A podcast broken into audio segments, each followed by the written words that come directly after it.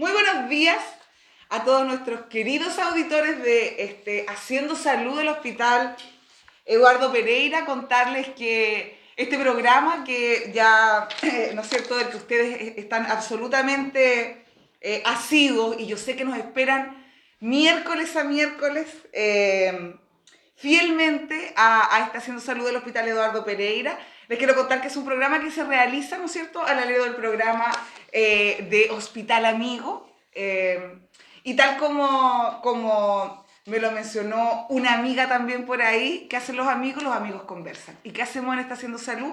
Conversar, llevar información, ¿no es cierto?, a cada uno de ustedes, mantenerlos siempre, siempre en contacto y al día y muy vinculados a lo que hacemos, ¿no es cierto?, como red de salud y específicamente como Hospital Eduardo Pereira.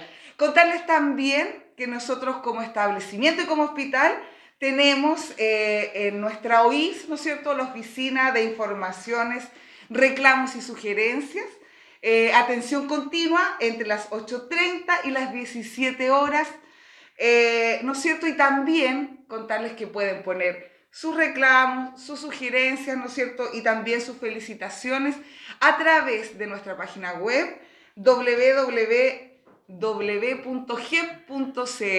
donde van a encontrar un banner que dice OIRS y ustedes pueden las 24 horas al día, ¿no es cierto?, dejarnos ahí eh, cualquiera de sus inquietudes. Así es que, dicho esto, les doy la bienvenida, espero hayan tenido una maravillosa semana y como cada miércoles y como cada Haciendo Salud, yo siempre tengo tremendos invitados, pero el día de hoy tengo una tremenda amiga de, de este programa. Tenemos una, una muy importante eh, e ilustre visita eh, para este Haciendo Salud. Así es que mm, quiero eh, partir también, antes de presentársela, ¿no es cierto?, que ustedes sepan quién es. Quiero eh, partir saludando también a quien me acompaña siempre, la doctora Mónica Ceballo. Mónica, muchísimas gracias por estar en esta Haciendo Salud como cada miércoles. Un gusto estar con ustedes todos los miércoles. Y Habías estado de vacaciones, te habían estado de menos los auditores. Sí, estuve unos días fuera. Acompañándolos y esperando que se entretengan y les demos la información que requieran para estos días. Muchísimas gracias, Mónica. Y voy a presentarles a la tremenda invitada que tengo el día de hoy. El día de hoy nos acompaña Patricia Vega Cornejo. Ella es eh, nuestra directora, ¿no es cierto?, subrogante del Servicio de Salud al Paraíso San Antonio, eh, quien ejerce, ¿no es cierto?, y desarrolla esta actividad actualmente y eh, específicamente a contar directora del primero de, De abril. abril. Ella es trabajadora social con 30 años de experiencia profesional. Partí muy chica, Pero Angélica, por muy favor. bebé. Quiero que lo digas también. Ella nació con la profesión Absolutamente. debajo del brazo. Eh, anteriormente también se desempeñó como directora de atención primaria del Servicio de Salud al Paraíso San Antonio. Eh, perdón, eh, eh, actualmente estamos en el, en el Servicio de Salud al Paraíso San Antonio, pero también, ¿no es cierto?, ha desarrollado eh, nuestra directora el mismo cargo de directora de atención primaria en los servicios de salud metropolitano occidente y norte. Sí, así es. Patricia, muchísimas gracias por estar nuevamente en esta Haciendo Salud. Muy contentos, muy contentos de, No, de, de poder contar con yo acá encantada de estar, siempre que me inviten yo estoy gustosa de estar acá, ya siento como tú lo dices, que el Hospital Amigo se convierte en eso, en súper cercano, eh, escuché gratamente cómo echaron de menos a la Mónica, eso es, los amigos se echan de menos y los amigos conversan. Así. Entonces, este marco de, de un proyecto que se llama Hospital Amigo, como lo decía la directora, que donde se amplían los horarios de atención, donde se amplían los horarios de información, más puntos de difusión de todas las actividades, justamente hace que esta instancia nos permita conversar y cada miércoles, como tú dices, uno está ahí atenta a saber qué ha pasado con nuestra salud. ¿Con qué novedad vamos a salir? Directora, ¿y con qué novedad nos va a salir la directora de servicio? Contarnos, ¿cierto?, que ha sido una, una ardua tarea, eh, que, quienes estamos, ¿no es cierto?, en, en el servicio hace, hace ya un rato en conjunto y también, eh, Patricia, en, en un cargo tan, tan eh, clave y emblemático como es la atención primaria. Hablamos, ¿no es cierto?, de una profesional con, con una tremenda experiencia que al alero de, de principalmente de lo que fue eh, esta pandemia, esta, eh, eh, esta situación sanitaria, ¿no es cierto? estuviste al, a, a, la cabeza, ¿no es cierto?, de esta tremenda red que es la atención primaria y posterior a eso, no solo, no, no solo con esos ojos y con esa mirada, ¿no cierto?, transversal de cada rincón literal de, de, de, nuestro servicio, ahora como directora de, del servicio de salud, integras o, tienes las condiciones de integrar toda esta mirada de atención primaria en, ¿no es cierto?, un gran paraguas que es esta red asistencial. Em, me gustaría que nos pudieras contar cómo ha sido esta experiencia, cómo ha sido eh, este servicio de salud Valparaíso San Antonio que te recibe como directora de atención primaria y te da una mirada. Viene la pandemia y ahora en este tremendo desafío. Sí, bueno, la verdad es que después de 30 años, este últimos tres han sido llenos de desafíos, como tú dices, súper gratos desafíos. Eh, más de alguna vez conté en esta misma eh, mesa eh, que siempre había sido como mi ideal, venirme al, puerto. El puerto principal es como el sueño de todos los santiaguinos, es verdad. Yo sé que en el verano sufrimos porque tenemos mucho ese sueño, mucho, y somos hartos los que soñamos lo mismo y aparecemos en el verano y nos trae las consecuencias. Hemos hablado de eso también, cómo se saturaron en el periodo estival los servicios de urgencia. ¿Se acuerdan cuando hablábamos del SAR y cómo estaba eso? Claro, y ahora en estos últimos tres meses me toca asumir la dirección del servicio y, y la, el desafío es justamente lo que nos queda de pandemia, que no se ha terminado, que nos aparece también este fantasma de esta nueva epidemia, menos mal que no nos ha, ha llegado, a, no ha llegado ningún, eh, ninguna viruela del mono, y, pero igual nos dejó atentos. Sin embargo, estamos más preparados. Yo siento que estamos como ya que viene ahora, hagamos cintura otra vez, cómo nos manejamos en conjunto. Y lo más importante de todo es que eh, estamos haciendo frente a esta deuda sanitaria que nos deja la pandemia. Pasamos mucho tiempo eh, ocupándonos de lo agudo, de lo inmediato, de este COVID que no nos soltaba, que a veces bajaba un poco y después volvía. volvía. Ay, y que la vacunación y vacunamos. Y fue efectiva la vacunación. La atención de las camas. La atención de las camas, ¿te acuerdas? Eso yo creo que fue... Yo creo que nadie va a poder olvidar ese 2020 sí. cuando el, el, miedo era qué iba a pasar, no teníamos vacuna y después nos propusimos, y ahí claro, como tú dices, yo era la directora de atención primaria y el despliegue de vacunación se hizo en el territorio. Y, y creo que eso nos dio unos frutos enormes, ¿cierto Mónica? Eso nos ha, nos ha permitido también sortear las cosas. Eh, y ahora tenemos que hacer frente aquí a atender a todas esas consultas que quedaron rezagadas. ¿Dónde los hospitales? ¿Y dónde estoy? Aquí. O sea, tengo una suerte tremenda. eh, entonces, ¿cómo enfrentamos esta deuda sanitaria? ¿Cómo enfrentamos justamente lo que ustedes deben estar diciendo? Oye, yo tengo una cirugía que hace como tres años que no me llaman.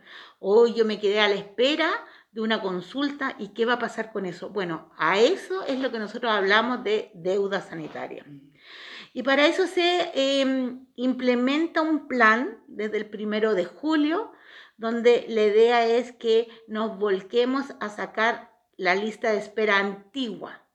Pero aquí quiero ser súper eh, clara, hay deuda, eh, hay consultas antiguas, pero también nosotros nunca hemos dejado de ver la gravedad. Entonces siempre estamos con un pasito acá y un pasito allá. O sea, tenemos que bailar con las dos situaciones. Eh, por ejemplo, los pabellones, claro, uno puede planificar cómo salgo con la cirugía mayor, con la lista de espera, pero el que pasa en el día a día, ah, el, el mundo no se detiene, sigue, entonces también nos aparecen situaciones que tenemos que enfrentar. Y eso es lo que nosotros llamamos urgencias frente a esa urgencia, ahí tenemos que tener una, un brazo colaborativo con todos nuestros amigos que nos están escuchando, Angélica, mm. que tiene que ver con no exponerse de más. Sí. ¿ah? Entonces, es un trabajo conjunto, hemos tenido reuniones, eh, les quiero contar que en estos tres meses hemos estado trabajando muy juntos, pero no juntos en, en términos del protocolo, de cómo derivo, sino que también colocándonos como justamente este programa, como amigos como amigos que estamos enfrentando una situación y entre todos. Y como cada quien pone lo mejor de sí, ¿no es cierto? Y como cada quien apoya al otro, Sí. ¿ah? y donde ya esta, esta casa eh, es mi casa, pero se abre y se convierte en una villa, que en el fondo es lo que estamos haciendo con Bamburen, JEP y Claudio Vicuña. Mm, Porque el territorio, ustedes deben saber que comprende esas dos provincias. Sí. O sea, aquí estamos. Y tampoco podemos desconocer a nuestro radio escucha, Sí. radio escucha amigos, Sí. eh, que tuvimos unas noticias que fueron bastante desalentadoras de salud mental. Ya nosotros hablamos, ¿no, Moni? En el 21 que venía una pandemia posterior, ¿se acuerdan que hablamos que después del COVID venía salud mental? sí. Bueno, como en Valparaíso todo nos pasa agrandado, nos pasó más agrandado y estamos haciendo frente también a las condiciones precarias que tenía nuestro Hospital del Salvador y estamos invirtiendo para que mejore las condiciones de infraestructura. Qué importante eso. Porque Mm. sin duda ha sido un tema que ha estado En las en noticias, las noticias y, y- evidentemente es un establecimiento que es parte de la red de todos nuestros queridos porteños y porteñas, de todos nuestros auditores tan fieles de Está Haciendo Salud, que no me cabe duda que, que les resulta importante saber la visión de, de la directora del servicio de salud respecto a qué ocurre o cómo se pretende abordar esa situación. el, el Hospital del Salvador, al igual que todas nuestras casas y, y nosotros que pretendemos tener un hogar, siempre lo primero es tener una casa. Es difícil tener un hogar cuando tu casa se está cayendo, ¿no? Entonces hay dos líneas de trabajo. Una, armar y mejorar la infraestructura. eh, para eso mejoramos el- la techumbre del Hospital del Salvador y eh, le hicimos frente a este fin de semana que fue tan, tan catastrófico con tanto viento. Llegamos el lunes y El Salvador había aguantado, cosa que no había aguantado antes. Así Claro. que ya Eso es- ya fue una buena noticia.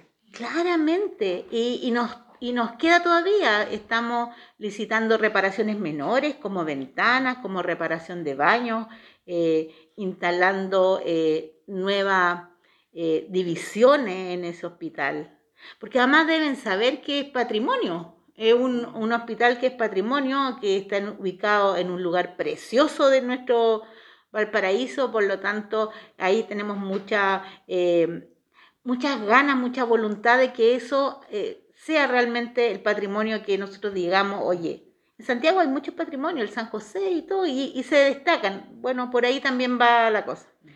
Tenemos una nueva organización en el hospital, hay un nuevo director, un director que tiene muchas ganas, viene del Bamburen, era el jefe de urgencia, entonces están pasando cosas, están moviendo las cosas.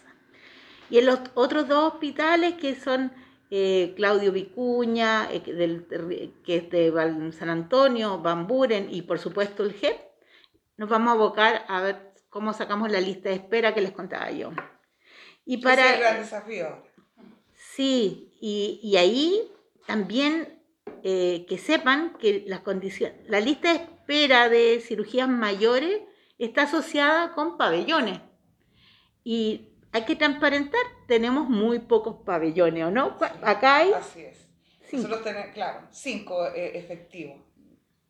y en también ent- 16. entendiendo, ¿no es cierto?, que el recurso humano, que eso yo creo que es algo sumamente importante de transparentar, eh, el recurso humano sanitario en general es un recurso humano que está... eh, eh, Cansado. está cansado, vivido, he- hemos vivido más de dos años de un proceso absolutamente eh, tensionado, digamos, para la red. Eh, por lo tanto, no, no estamos ajenos, ¿no es cierto?, nuestros funcionarios a licencia.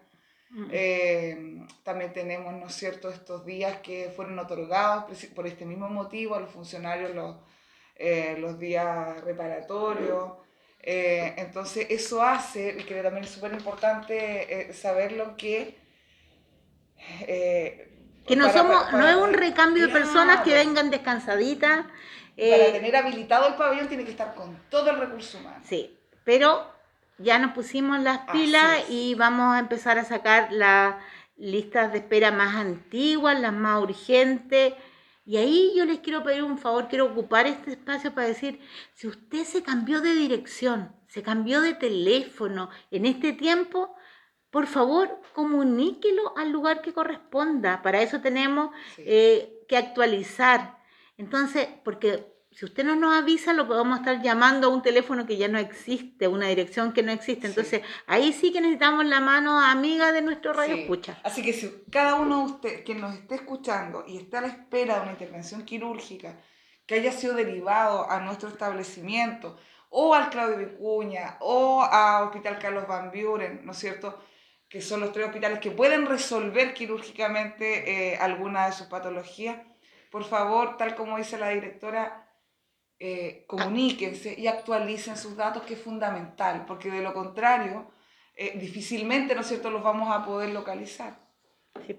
¿Cómo se ha hecho ese, ese, ese proceso, Mónica, El- el- históricamente, antes en el El hospital? proceso es- está, muy, eh, está muy bien delimitado y, y, eh, tenemos sistemas para, para buscar a, la- a las personas, pero cuando la dirección está mala, se envían eh, eh, correos certificados y no es recepcionado, hay, eh, la, la ley dice que si se envía una carta certificada y no es recepcionada se puede considerar inubicable el paciente. Y el problema es que cuando es inubicable y nosotros no podemos darle la prestación, el paciente sale de la lista de espera Claro. y pierde su puesto, entre comillas.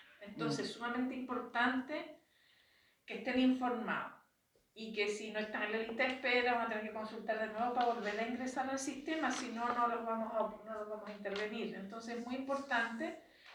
Ha habido dos periodos en el 2018 y, princi- y primera mitad del 2019 se hizo un esfuerzo muy importante, se buscaron muchos pacientes y, y se hizo un esfuerzo grande y ahora estamos en el mismo proceso y si no los podemos encontrar van a salir de la lista de espera porque no podemos resolver pacientes que no podemos contactar. Por eso, y, y la idea es eso. Si, bueno, si usted dio mal su dirección porque era cerro sin número, tiene la posibilidad de colocarlo. Pero todos esos pacientes que cambiaron de dirección porque pasan cosas, Sí, pues pues. chiquilla, en este tiempo. Uno se, yo me he cambiado tres veces de dirección durante este periodo en Valparaíso. Entonces, eso, eh, que se acerquen, que se comuniquen con nosotros y que nos den la última dirección para que nosotros tengamos la capacidad de encontrarlos. La dirección o un, teléfono de contacto porque mientras los podamos contactar vamos a poder llevar adelante este proceso de, de poder realizar las consultas en atención de las primeras atenciones de especialidades como la cirugía resulta. Sí. Pero si no tenemos la, la capacidad de contactarlo, no podemos avanzar y no podemos darle la atención aunque ya estemos en condiciones de aceptarlo. Claro. Y es sumamente importante que si después de varios intentos y cartas certificadas y todo lo demás no se pueden ubicar, van a salir de la lista de espera y van a perder la oportunidad. Entonces es muy importante Ayúdame a encontrarte. que, Sí. se, que se inscriban, porque pueden cambiar de dirección y siguen en la lista de espera si dan los datos en su centro de atención primaria, en FUNASA o donde sea, aunque estén en otra zona, siguen en nuestra lista de espera. Los podemos trasladar al lugar donde se han ido si se quieren ir a otro, a otro, a otro centro a operarse porque se fueron muy lejos, así que no. Y siguen manteniendo la fecha en la cual ingresó el procedimiento, entonces van a seguir manteniendo su puesto, entre comillas. Sí. No van a tener que partir de cero. Sí, Bueno, otras cosas que están pasando en estos últimos meses es que ya la obra física, el edificio del Hospital San José de Casablanca ya está sobre el 98%, el edificio. Ahora viene la etapa eh, de los detalles, ah, de la autorización sanitaria, de saber que la constructora nos entregó bien eh, tal o cual parte, pero ya está el edificio instalado y en, San Hermoso Antonio. edificio. Uy, está súper bonito, o sea, eh, de verdad eh, tiene arquitectura que, que fue hecha con cariño, entonces además genera un espacio hermoso en Casablanca, que Casablanca, ustedes saben que principalmente no tiene edificación de altura, entonces igual Claro. se va a ver, se- porque es un poco más eh, alto que la mayoría de lo que los, los circunda, entonces se va a ver. Y en San Antonio también. Entonces ahí... ¿Cómo estamos. va el hospital de, de Claudio Vicuña? Y pues imponente, eh, se ve moderno, Se ve ya, moderno, ¿no es se, bonito. se ve moderno, tiene una estructura y que mira a la costa, entonces como, eh, como una punta de barco, encuentro yo que es Claro. como así. Eh, y, y también eso, esperamos que cerrar lo que nos queda de esto lo más rápido posible, porque el edificio ya se está terminando. ¿ah? Y, y, otra gran alegría que tenemos es que por en unos pocos días más va a andar circulando un mamógrafo móvil, ustedes lo van a ver. Ah, eh, lo piloteamos acá en el Pereira y les doy las gracias a estas dos mujeres gestoras que son maravillosas, que pudimos probarlo con nuestros funcionarios. Y, y ese es una, un proyecto que se financió con plata del, eh, de un convenio marco que se llama, que es un convenio de programación para el tema del oncológico, ah, por el gran tema de cáncer mamario. Por lo tanto, cuando lo vean ahí, ustedes, por favor, tienen que acceder a su mamografía. Claro. ¿ya? Y ese mamógrafo móvil se va a sumar al próximo mamógrafo móvil que vamos a tener en, Valpara en San Antonio, eh, otro fijo en la comuna de San Antonio, eh, otro fijo en el Bamburen, o sea, vamos a sumar eh, cinco mamógrafos Tremenda capacidad para la red, ¿no es cierto? Tremenda Importante. capacidad y ahí sí que, como digo yo, ahí sí que hay que apechugar con el tema. O sea, ahí no hay Literal. excusa, no hay excusa para no apechugar. Directora, ¿y cómo visionamos eh, o cómo visiona la directora de servicio el servicio salud al Paraíso San Antonio? Eh, valga la redundancia, cuando, cuando te sientas en, en en ese quinto piso, ¿no es cierto? Que tiene tantos desafíos mm. para todos los porteños y porteñas que nos están escuchando. ¿Cuál es el sello de, de, de Patricia? ¿Qué es, ¿Qué es, lo que Patricia tiene, ¿no es cierto?, para entregar en, en esa gestión. ¿Cuáles son sus prioridades? Eh, ¿Cómo ha estado pensando y cómo ha estado ejecutando esa gestión en, en Calle Brasil? Quiero que el servicio trate bien a su comunidad. Quiero que no nos perdamos, que es lo esencial, que cada persona que ingrese un dispositivo de nuestra red eh, tal vez no va a tener la respuesta inmediata, pero que tenga la sensación que es suyo, que, que lo trataron amablemente, que el trato lo lleva con una sensación de optimismo. Eh, porque podríamos tener todas las cosas. ¿ah? Que eso es casi imposible, pero pongámonos en el imaginario claro. que, que, sí tenemos todo. Que no hay brecha. Que no hay brecha, que tenemos. ¿Y si tratamos mal? ¿Ah? Si no somos amables, si no nos miramos a los ojos, si no somos capaces de decir esto es lo que tenemos y es lo que no, eh, ahí también estamos afectando a la salud mental de las personas. Y esa sensación de ser invisible para un otro también te genera muchas patologías. Aquí está la Mónica y también puede decir, y con mucha mayor profundidad, yo soy asistente social, ustedes saben, de profesión. Eh, por lo tanto, yo sé que uno somatiza cuando está en un, en un espacio maltratador. Y quiero que nosotros no seamos los que contribuimos al maltrato, al revés.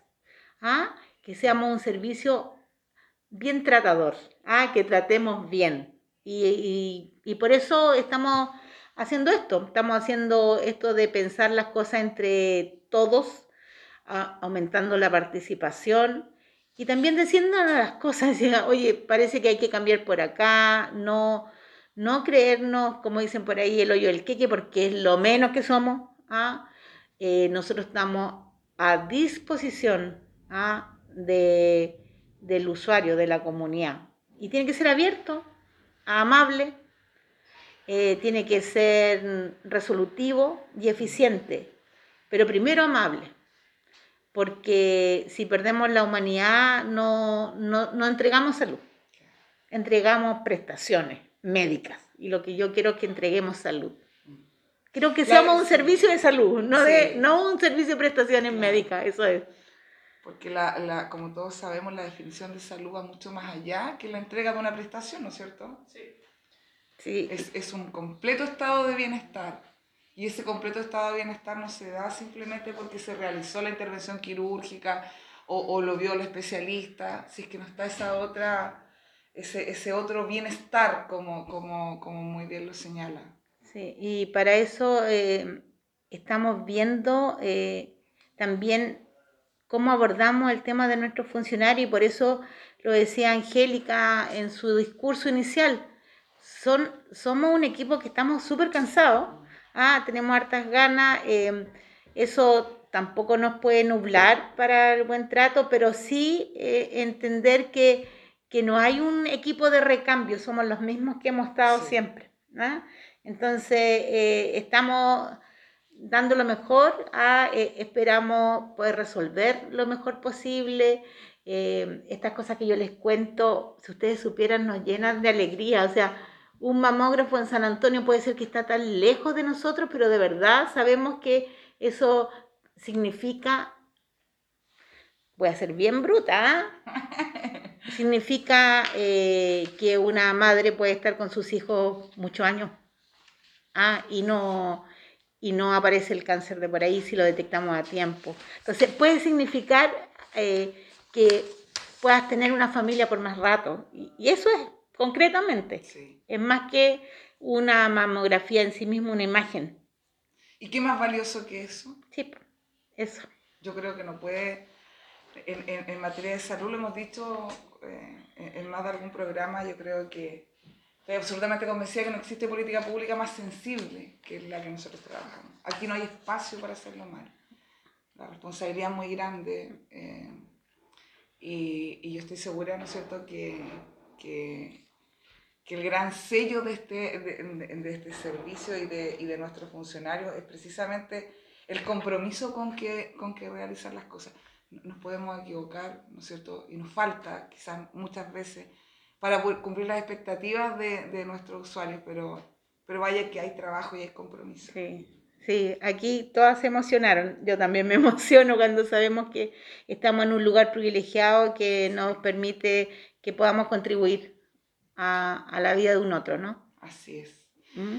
Eh, directora, nuevamente, nuevamente, es que siempre es tan breve ir haciendo salud, es tan breve. Yo les quiero aprovechar de contar a cada uno de ustedes que nos, eh, eh, en nuestros programas, si bien los pueden escuchar todos los miércoles a las 12 del día en Radio Portales, ¿no es cierto?, de Valparaíso, yo les quiero contar que este Haciendo Salud también está en Spotify. Mm. Entonces usted pone, ¿no es cierto?, en, en la búsqueda Haciendo Salud y usted puede escuchar, ¿no es cierto?, a la directora del servicio y puede escuchar cualquier programa las veces que usted quiera.